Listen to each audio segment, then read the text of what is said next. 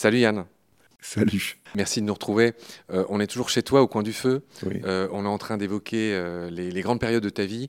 Et là, cette fois-ci, notre histoire commence en Afrique. Tu viens de partir avec bah, la femme de ta vie de cette époque, bah, qui est toujours ta femme d'ailleurs, qui s'appelle Anne, qui avait deux fils qui n'étaient pas les tiens, mais que tu as, comment dire, adoptés comme les tiens. Et en 79, vous êtes parti dans le Masai Mara. Là aussi, j'ai appris quelque chose d'énorme. C'est que à l'époque, tu bossais comme aérostier dans une montgolfière. En quoi ça consistait? Non, non, non. D'abord, d'abord, il faut savoir une chose très importante. C'est que dans ces réserves africaines, les animaux n'ont pas peur de l'homme. Et ça, c'est quelque chose de fondateur dans ma vie, dans ce que je fais aujourd'hui.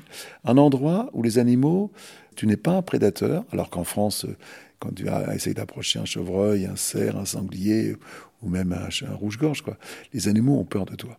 Euh, et aujourd'hui, euh, euh, avec le recul, j'étais fasciné par ça, d'aller dans ces énormes réserves africaines et de voir les animaux pour vivre, d'approcher très près des éléphants, des girafes. C'est quelque chose d'assez magique. C'est une chose. euh, on n'a peut-être pas pris conscience de l'importance que c'est de voir des animaux sauvages, qu'animal sauvage ne veut pas dire qui ont peur de l'homme, animal sauvage, qui t'acceptent, qui ont confiance en toi. Donc, euh, je suis d'abord, je suis guide par un an, je suis guide pour touristes. Dans un lodge euh, Non, je partais de France avec des, des touristes, je comptais les bagages, je leur expliquais les animaux. Euh, euh, voilà, j'avais une, une vie, euh, j'adorais cette vie. Euh, et, et je rêvais de m'installer là-bas. Je rêve de faire cette thèse euh, sur les lions et je cherche un moyen de m'installer là-bas. Je suis guide pour touristes et, pas, et, et je vois des Français qui veulent installer une compagnie de montgolfières là-bas. Et je me dis, mais c'est un métier génial pour moi. J'étais déjà pilote avion, j'avais déjà passé ma, licence et je vais euh, passer ma licence de pilote montgolfière. Je vais habiter sur place. J'habite au cœur de la réserve du Masai Mara, qui est peut-être la réserve la plus, le symbole, quoi, le plus emblématique d'un paysage africain, Out of Africa. Il m'engage pour faire ça. J'ai un salaire. euh, je construis ma maison moi-même avec des amis africains. J'ai avec ma femme et mes enfants. C'était le paradis. Je vivais mon rêve. J'avais tout le kit de l'aventurier, quoi. Tu vois, la Land Rover, euh, euh, l'étude des lions, la montgolfière, ma maison euh, où passaient les éléphants devant. Mais c'est un rêve absolu. Et je dis souvent que j'ai souvent sans doute pas assez profité de ces moments. Parce que, en fin de compte, on se souvient très bien des moments où on a été malheureux parce qu'on a souffert, mais les moments heureux de sa vie, on n'en prend peut-être pas assez conscience. Et je me dis, avec le recul, j'ai pas assez profité de ce moment. Alors bien sûr, j'étais euh, ambitieux, euh, je voulais réussir ma thèse, donc je travaillais énormément, euh, j'étais un peu sous pression. Puis j'étais pas photographe, hein, n'oublions pas que je faisais. Pierre avait accepté que je fasse cette thèse. Pierre Pfeffer, qui était patron du muséum, accepte que je fasse la thèse en photo. Et ma femme écrivait, bien meilleur que moi. Elle a fait un doctorat de lettres par la suite, donc voilà. Mais euh, j'étais lâché quoi dans la nature à faire ce travail sans vraiment connaître euh, tout ce qu'il fallait faire. J'avais aucune euh, notion scientifique. Je savais qu'il fallait prendre des notes. On travaillait tous les jours, tout ce qu'ils mangeaient, comment ils se déplaçaient. J'en lisais beaucoup de bouquins, le peu de livres qui existaient sur les lions à cette époque-là. Et, et j'ai peut-être pas assez profité de ce moment magique où j'étais. il n'y avait pas de plus beau rêve que d'habiter là-bas, euh, au Kenya, euh, dans la maison que tu construis, avec la femme que tu aimes, avec deux enfants que tu adores, euh, au milieu des animaux sauvages, avec cette obsession de réussir cette thèse, de suivre les lions tous les jours. Le- on- je faisais pas de la montgolfière tous les matins, mais ça m'a aussi, j'ai aussi découvert, qui est fondamental, la photographie aérienne. À cette époque-là, on n'avait pas comme sur nos téléphones la photo de ta maison, quoi, par Google Earth. La photographie aérienne était quelque chose de très, très inconnu, nouvelle. Tu découvrais, tu découvrais quelque chose. Quand tu voyais ta maison en photographie aérienne, euh, c'était quelque chose, une espèce de découverte. C'était une vision qu'avait un oiseau, que nous, humains, euh, nous n'avions absolument pas, qu'il n'y avait que les pilotes d'avion. Donc voilà. Donc je découvre euh, tous les jours dans ma montgolfière le territoire sur lequel je travaille avec les lions. Je découvre l'importance de la photographie aérienne. Je découvre l'importance de photographier le territoire.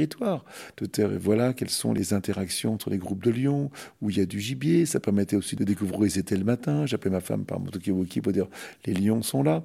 Voilà, on n'avait pas de collier radio, j'ai pas les moyens de le faire.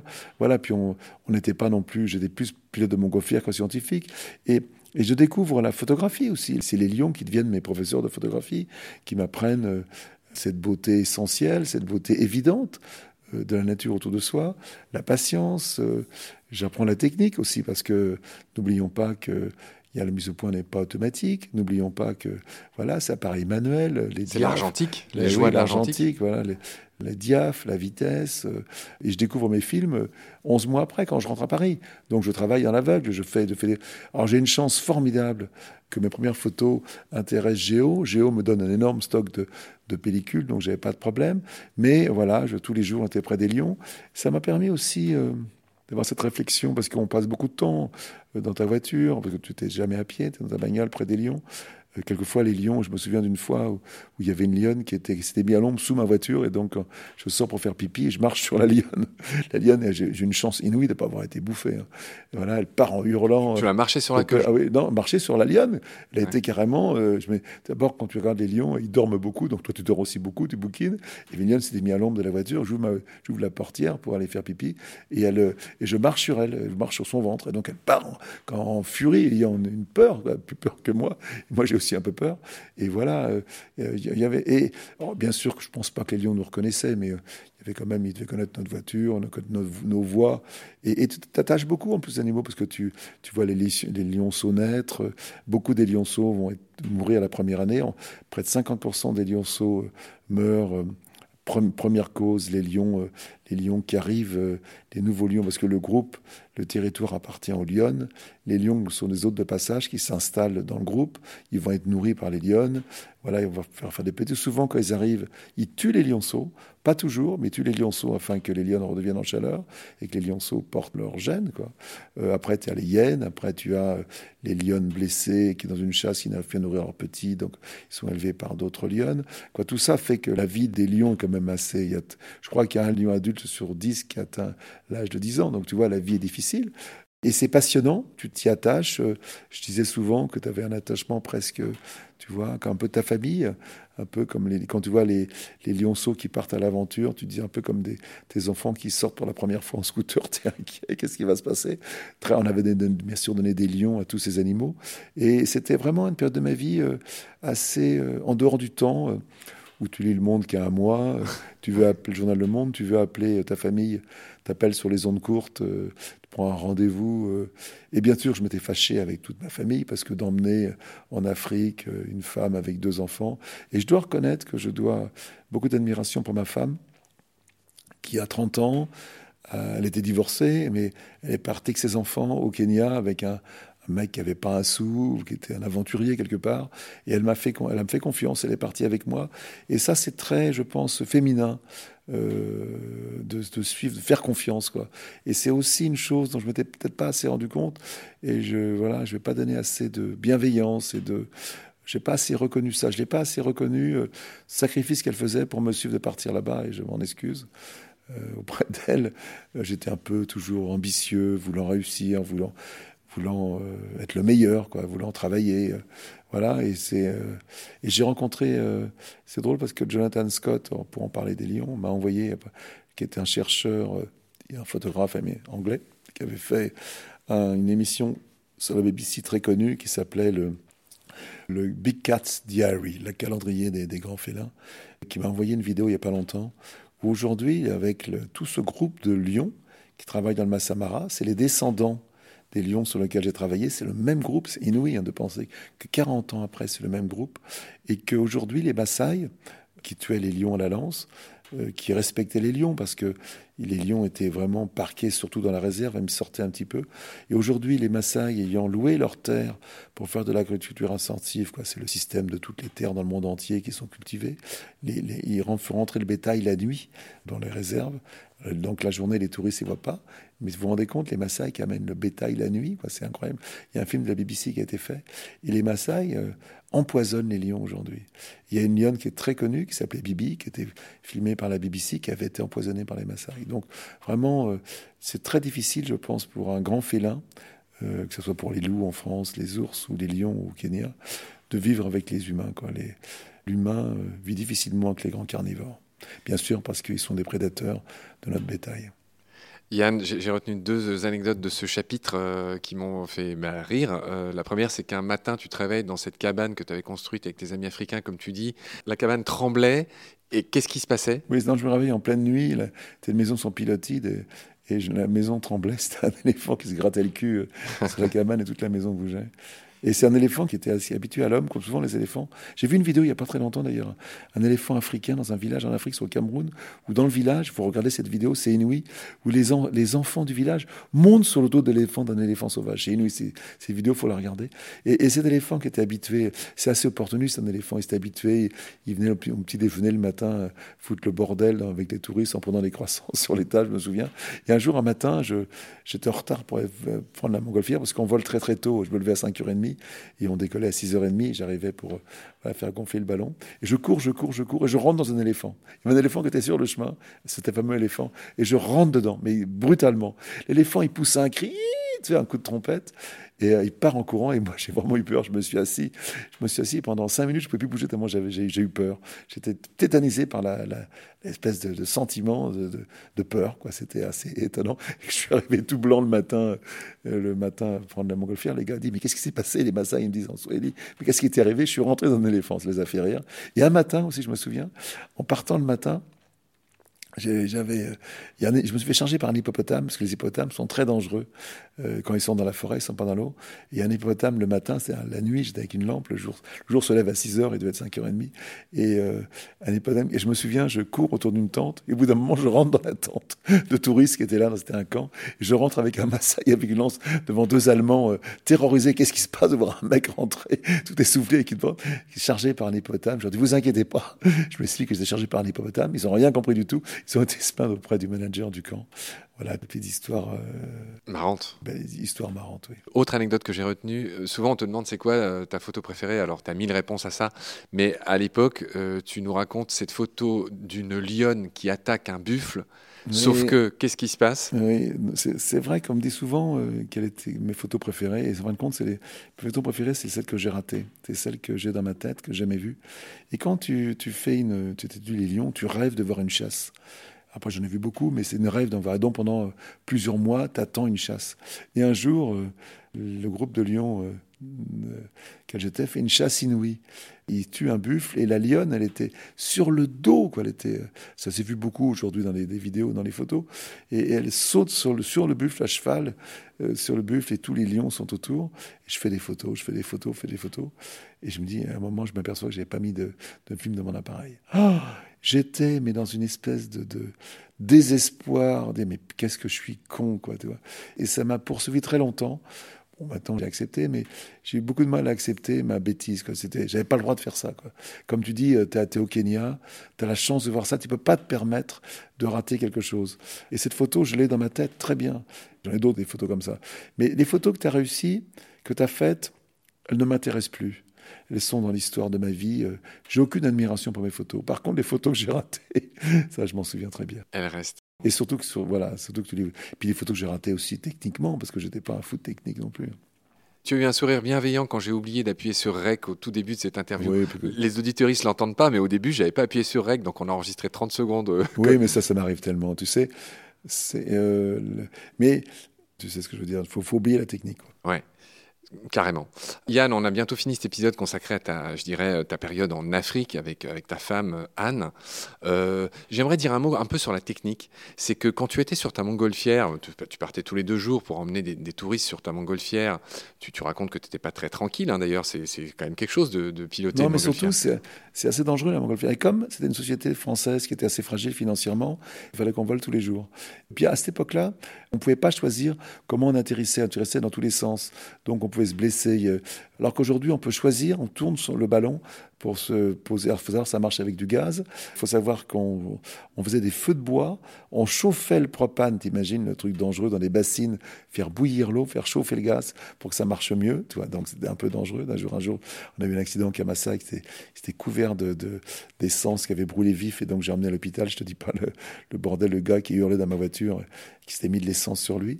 Et, euh, et la montgolfière, c'est assez dangereux quand même. Faut faire gaffe, toi. Il y a eu des accidents de montgolfière. Mon prof de montgolfière, il a, il a explosé en plein vol parce qu'il y a du gaz dedans. Donc quand tu tapes dans des branches, tu vois ton ras tu peux te taper. C'est pas dangereux, mais c'est comme faut faire gaffe. Quoi. Tu, marches avec du gaz quand même en l'air et c'est peut avoir des accidents de montgolfière. Malheureusement, ça arrive. Et quand tu voles tous les jours, tu prends souvent un peu des risques. Tu sais que tu dois voler. Les gens ont payé cher pour voler, donc tu dois le faire. Et donc on prenait des risques. Et je dois dire que tous les jours, je volais euh, en faisant, en sachant euh, qu'il fallait que je fasse attention. J'avais une responsabilité, j'avais dans, ma main la vie de 5-6 touristes. Et, et, la tienne? La mienne, oui, mais. Père de famille. Tu penses, tu penses pas ça, tu penses pas. Yann, euh, comme je te disais, je voulais parler un peu de photos pour euh, finir cet épisode. C'est là que tu commences malgré tout à faire des photos depuis ta montgolfière. Donc, toi, ton boulot, c'était d'emmener mmh. les gens en montgolfière. Donc, tu commences à faire des photos au téléobjectif. Et, et là, on va être un tout petit peu technique pour expliquer quelque chose de clair. C'est que les gens de l'époque, tu racontes ça dans le bouquin, utilisaient ce qu'on appelle un grand angle pour faire plutôt des photos très de, de, paysage, de, paysage. Et toi, tu avais un téléobjectif. Et la grande caractéristique du téléobjectif, c'est que ça aplatit l'espace, ça écrase les plans. Et tu as inventé un nouveau style de, non, photo. Je l'ai pas inventé. Ce que je veux dire, c'est Ce que je veux dire, c'est que tu as rendu esthétique quelque chose qui était oui, utilitaire au départ. Tu, euh, il y avait un photographe qui s'appelle Georges Gerster, qui était un Suisse, qui a beaucoup travaillé en avion, aussi un peu au téléobjectif, dont je me suis un peu inspiré, mais je ne sais pas si je me suis inspiré. il faisait un peu la même chose que moi. Et le fait de travailler en aérien, non pas avec un grand angle, c'est une photo un peu d'hygiène, tu vois, euh, qui mettait les choses en large, très large. Moi, j'essayais de choisir des petits, au téléobjectif, des petits coins, tu vois, des petites mosaïques, de trouver la perfection du graphisme au sol, quoi. Voilà. Et c'est ça qui m'a poursuivi dans vue du ciel. D'où le succès, d'ailleurs, c'est qu'on a montré, je pense, la Terre d'une façon un petit peu différente. Et c'est vraiment la photo animalière qui m'a amené ça, qui m'a amené là le téléobjectif euh, de, en aérien. Ouais. Yann, euh, les dernières infos que je voudrais égrener dans cet épisode, c'est, euh, tu, l'as déjà un peu évoqué, c'est la disparition des fameux animaux que tu as croisés là-bas. tu racontes que avant, enfin, à l'époque où tu y étais, il y avait encore un million d'éléphants. Aujourd'hui, il en reste 300 000. 300 000 et on en perd 10 par Voilà. Si tu veux, on peut dire les autres chiffres. Les lions, il y en avait 100 000 quand tu y étais. Aujourd'hui, il y en a autour de moins de 30 000. Jamais j'aurais pensé que les animaux comme les girafes euh, les hippopotames seraient dans la liste des l'UCN, liste rouge des animaux en voie de disparition. Euh, jamais j'aurais pensé que les animaux qu'il y avait en pagaille, quoi, les hippopotames. Aujourd'hui, pratiquement tous les animaux que j'ai photographiés sont inscrits sur la liste rouge de l'UCN. C'est invraisemblable. Ouais. Alors, c'est pas une fin gaie pour cet épisode. on n'arrivera pas à faire de petites pirouettes là pour se quitter, mais c'est un constat suffisamment important pour qu'il soit rappelé.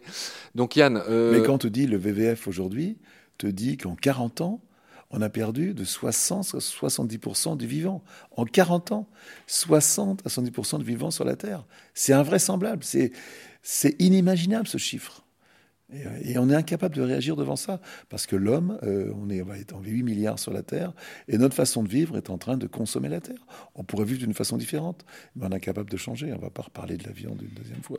Oui, ouais, la, vie t'a apporté beaucoup de joie, mais, mais, mais là, c'est évidemment euh, quelque chose bah, qui nous fait tous euh, bah, souffrir, évidemment. Qui nous fait hein. réfléchir, oui, souffrir. Je pense que c'est. Mais je pense que quand tu es, comme toi ou moi, impliqué, on a une vraie souffrance souffrance, c'est pas mot, mais on a une vraie inquiétude douloureuse de l'avenir de la Terre. Et on ne peut être, tu sais, on te dit, mais comment on pouvait être si pessimiste? Mais comment on peut être optimiste? Je suis un optimiste très inquiet. Ouais. Je sais plus qui disait, euh, j'ai toujours considéré l'optimisme comme une forme de débilité. non, mais de toute façon, personne n'a envie de penser à sa mort. Parce qu'en fin de compte, aujourd'hui, on parle de la mort de la vie qui nous entoure. Et la vie qui nous entoure, c'est quoi? C'est les gens qu'on aime. Et les gens n'ont pas pris conscience de ça. Totalement d'accord avec toi. Ce que je voulais dire, la petite. Euh, alors, on en parle après. C'est un petit clin d'œil rigolo. Mais euh, non, je voulais finir sur un clin d'œil rigolo. C'est que tu m'as fait visiter ton atelier tout à l'heure, qui, est en effet sublime, avec tous tes bouquins, beaucoup d'objets que tu as ramenés d'Afrique, un, lit de mort qui fait 3 mètres. C'est un peu mis en scène tout ça, mais bon. Oui, bon, en tout cas, c'est magnifique. Et je parle de là parce qu'il y a un objet très étrange. Il y a un cercueil en carton. Et très sérieusement, tu m'as dit, c'est le cercueil dans lequel je serai enterré. Et eh ben, c'est un cercueil en carton. La voilà notre anecdote rigolote. Société, société française qui fait ce, en carton. Ils m'ont très gentiment donné un cercueil et je l'ai là-bas. Et, euh, j'aime caresser euh, euh, le cercueil. J'aime. Je n'ai. C'est je le dis très loin parce que je me sens loin de ça, mais je, ne suis pas tout terrorisé. À 76 ans, je ne suis pas tout terrorisé par la mort et j'essaie de l'apprivoiser. Euh, on en parlait tout à l'heure. Et, d'avoir ce cercueil euh, dans lequel je vais euh, mourir au quotidien devant moi me rassure assez étonnamment. J'ai failli mettre un autocollant de baleine sous gravillon, sachant qu'il y a déjà des gens, dont une certaine Martine, qui a pris la peine de te mettre une dédicace sur le. C'est pratique aussi pour les dédicaces, les cercueils en carton. et, et c'est que c'est interdit en France. et donc, ici, on a le droit à Paris, dans les menus, on a le droit de le faire. Donc, on a le droit d'être enterré en pleine terre dans un cercueil en carton. Bon, Yann, c'était plus agréable de finir cet épisode sur un sourire. Merci pour tout ce que tu nous as raconté. Je te retrouve avec plaisir bientôt pour aborder la suite. Bah, c'est ton âge d'or, hein, la suite. C'est là. Et, on, va, on va commencer le prochain épisode en disant Salut Marc Oui, c'est ça, c'est cet exercice que tu aimes tant. bah, là, je te dis, en tout cas, je te dis au revoir, Yann. Prends soin de toi. Salut, t'es gentil.